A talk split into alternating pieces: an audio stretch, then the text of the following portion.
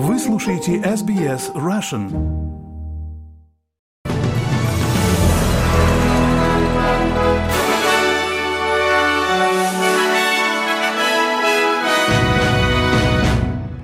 Здравствуйте, вы слушаете новости СБС на русском языке у микрофона Светлана Принцева. Среда, 13 сентября и главное в этом выпуске. Квонтас проиграли апелляцию по делу об увольнении более 1600 сотрудников во время пандемии COVID-19. Правительство объявило о существенных реформах табачной промышленности, и Россия закупила запчасти для Boeing и Airbus на сумму 18 миллиардов рублей, пишут важные истории. А теперь об этих и других новостях подробнее. Квонтас проиграла апелляцию в деле об увольнении более 1600 сотрудников во время пандемии COVID-19. Решение Высокого суда оставило в силе два решения, вынесенные Федеральным судом, который признал незаконным использование аутсорсинга в обработке багажа уборщиков и наземного персонала.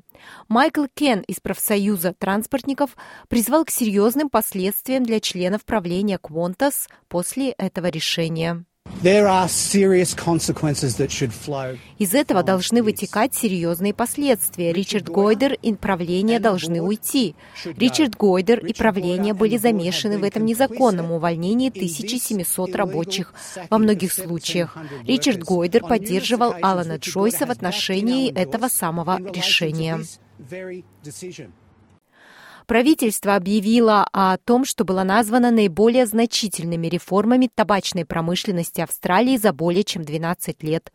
Министр здравоохранения Марк Батлер объявил о комплексе реформ, которые включают модернизацию предупреждений о вреде для здоровья на пачках сигарет, расширение запретов на рекламу электронных сигарет и вейпов, а также стандартизацию дизайна продуктов табачной промышленности.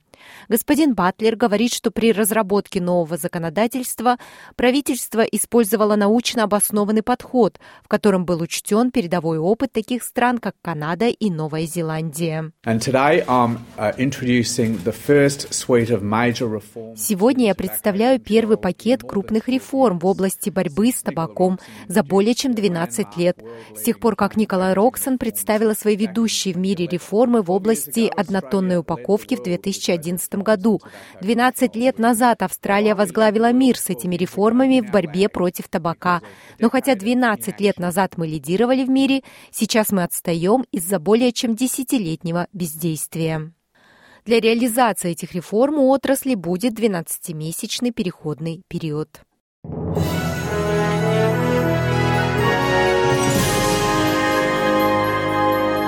Вы слушаете новости СБС. Заместитель лидера оппозиции Сьюзан Лей отвергла утверждение о том, что те, кто выступает против голоса в парламенте, являются расистами. Это произошло после того, как компания «Нет» подверглась критике, когда представители компании обвинили в использовании тактики запугивания с целью отговорить избирателей от поддержки голоса. Госпожа Лэй решительно отвергла обвинения в расизме, общаясь с журналистами в Канберре в коридорах парламента. Конечно, австралийцев оскорбляет, когда их называют расистами или любым другим термином, который люди, похоже, хотят использовать для тех, кто хочет проголосовать против. Я повторю, что голосовать против – это нормально, как и нормально голосовать «за».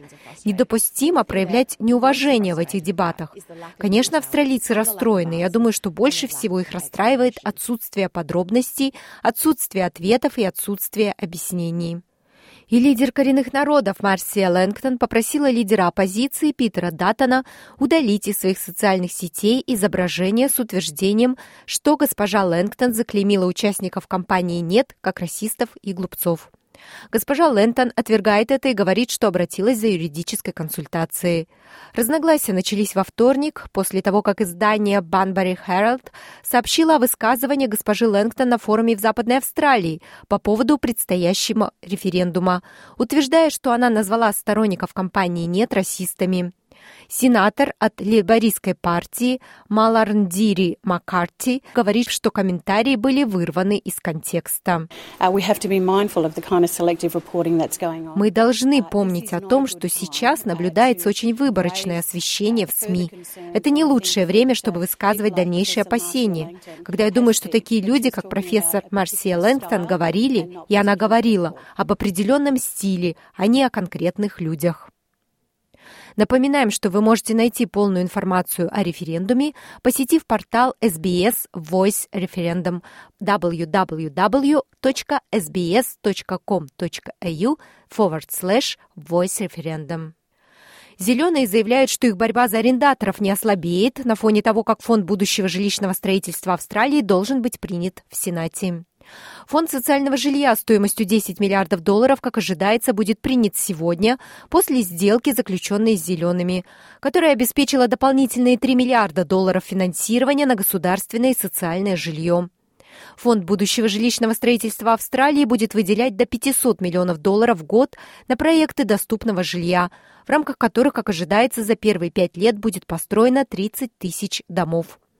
Сенатор от «Зеленых» Джордан Стил Джон говорит, что хотя «Зеленые» удовлетворены дополнительным финансированием, арендаторы по-прежнему занимают важное место в их повестке дня.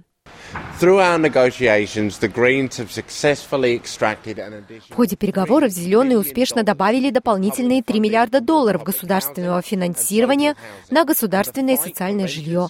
А борьба за арендаторов продолжается. «Зеленые» будут продолжать бороться за арендаторов. Это мощное общественное движение. И если для этого потребуется на следующих выборах забрать место у Лейбористской партии Австралии, то пусть это будет так. Ассамблея договора Трити Виктории раскритиковала попытку разжечь панику после того, как обнаружилось, что жителям северо-западной Виктории были отправлены фальшивые письма, утверждающие, что они отправлены от одного из их членов – Ассамблея первых народов Виктории, которая представляет традиционных владельцев земель на переговорах по договору Виктории, опубликовала заявление, призывающее людей получать информацию из достоверных источников. После появления писем, которые, по их словам, были направлены на создание ложного страха вокруг повторного отчуждения земли. Член Ассамблеи, представитель народа Воджо Балак Дилан Кларк сказал, что это событие печальное и крайне разочаровывающее и подрывает добрую волю, которую Ассамблея стремится продемонстрировать в рамках договора. Ассамблея работает над написанием подлинных писем местным жителям, которые будут разъяснять факты и процесс заключения договора.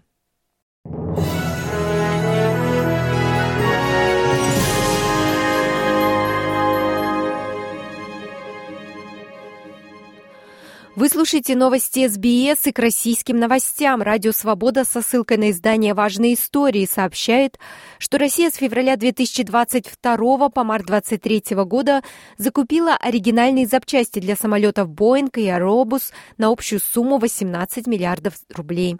Закупки производились несмотря на санкции, введенные из-за вторжения в Украину. В поставках, как сообщается, участвовали 150 компаний из 26 стран мира. При этом только на долю посредников из Объединенных Арабских Эмиратов приходятся закупки на общую сумму 9 миллиардов рублей.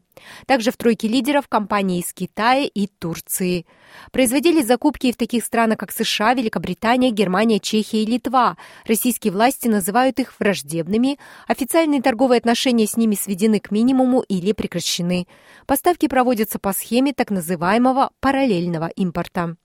Отмечается также, что многими компаниями-поставщиками владеют россияне.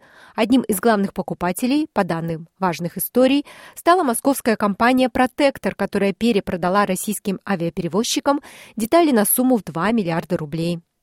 Санкции, введенные против российской авиаотрасли после широкомасштабного вторжения в Украину, предусматривают запрет на поставки в Россию авиатехники, а также запрет на полеты российских самолетов в страны, которые ввели санкции, объясняет Радио Свобода.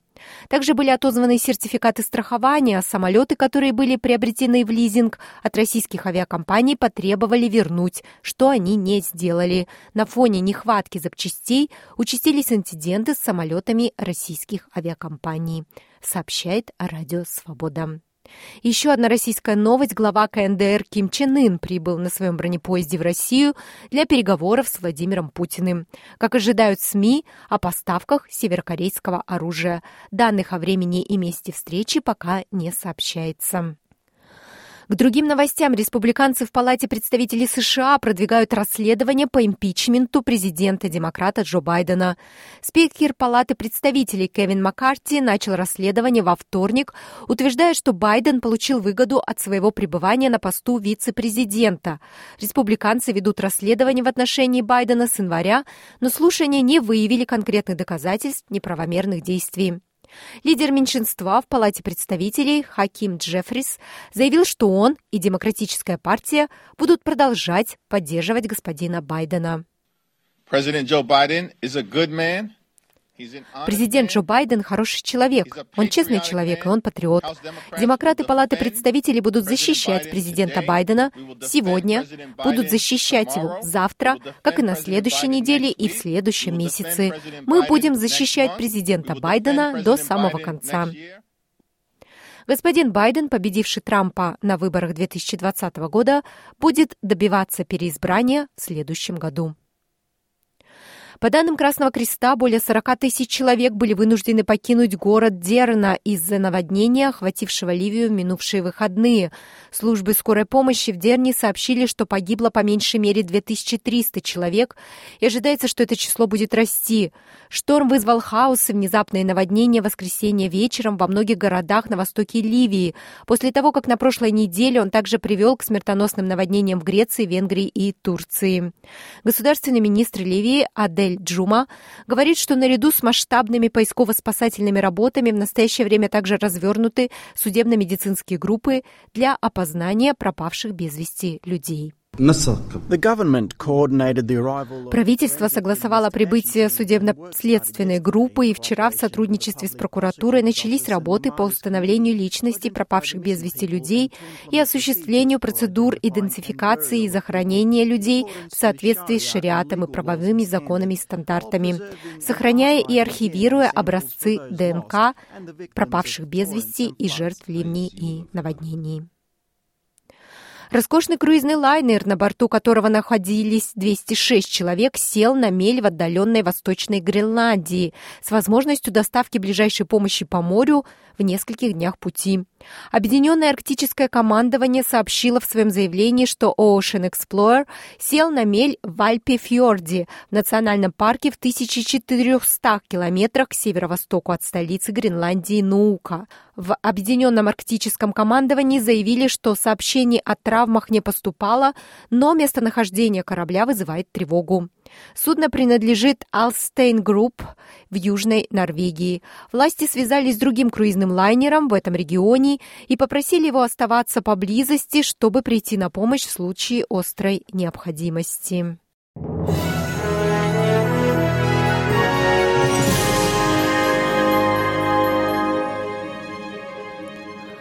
Вы слушаете новости СБС. В заключении курс валют и прогноз погоды.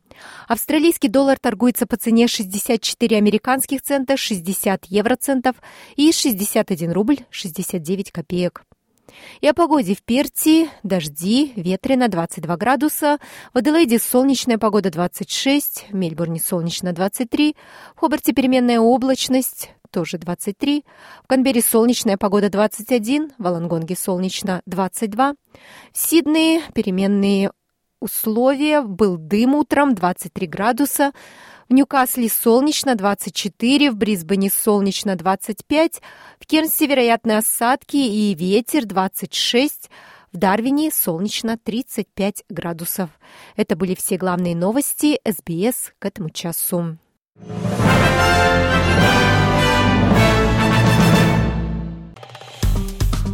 Поставьте лайк, поделитесь, комментируйте. SBS Russian в Фейсбуке.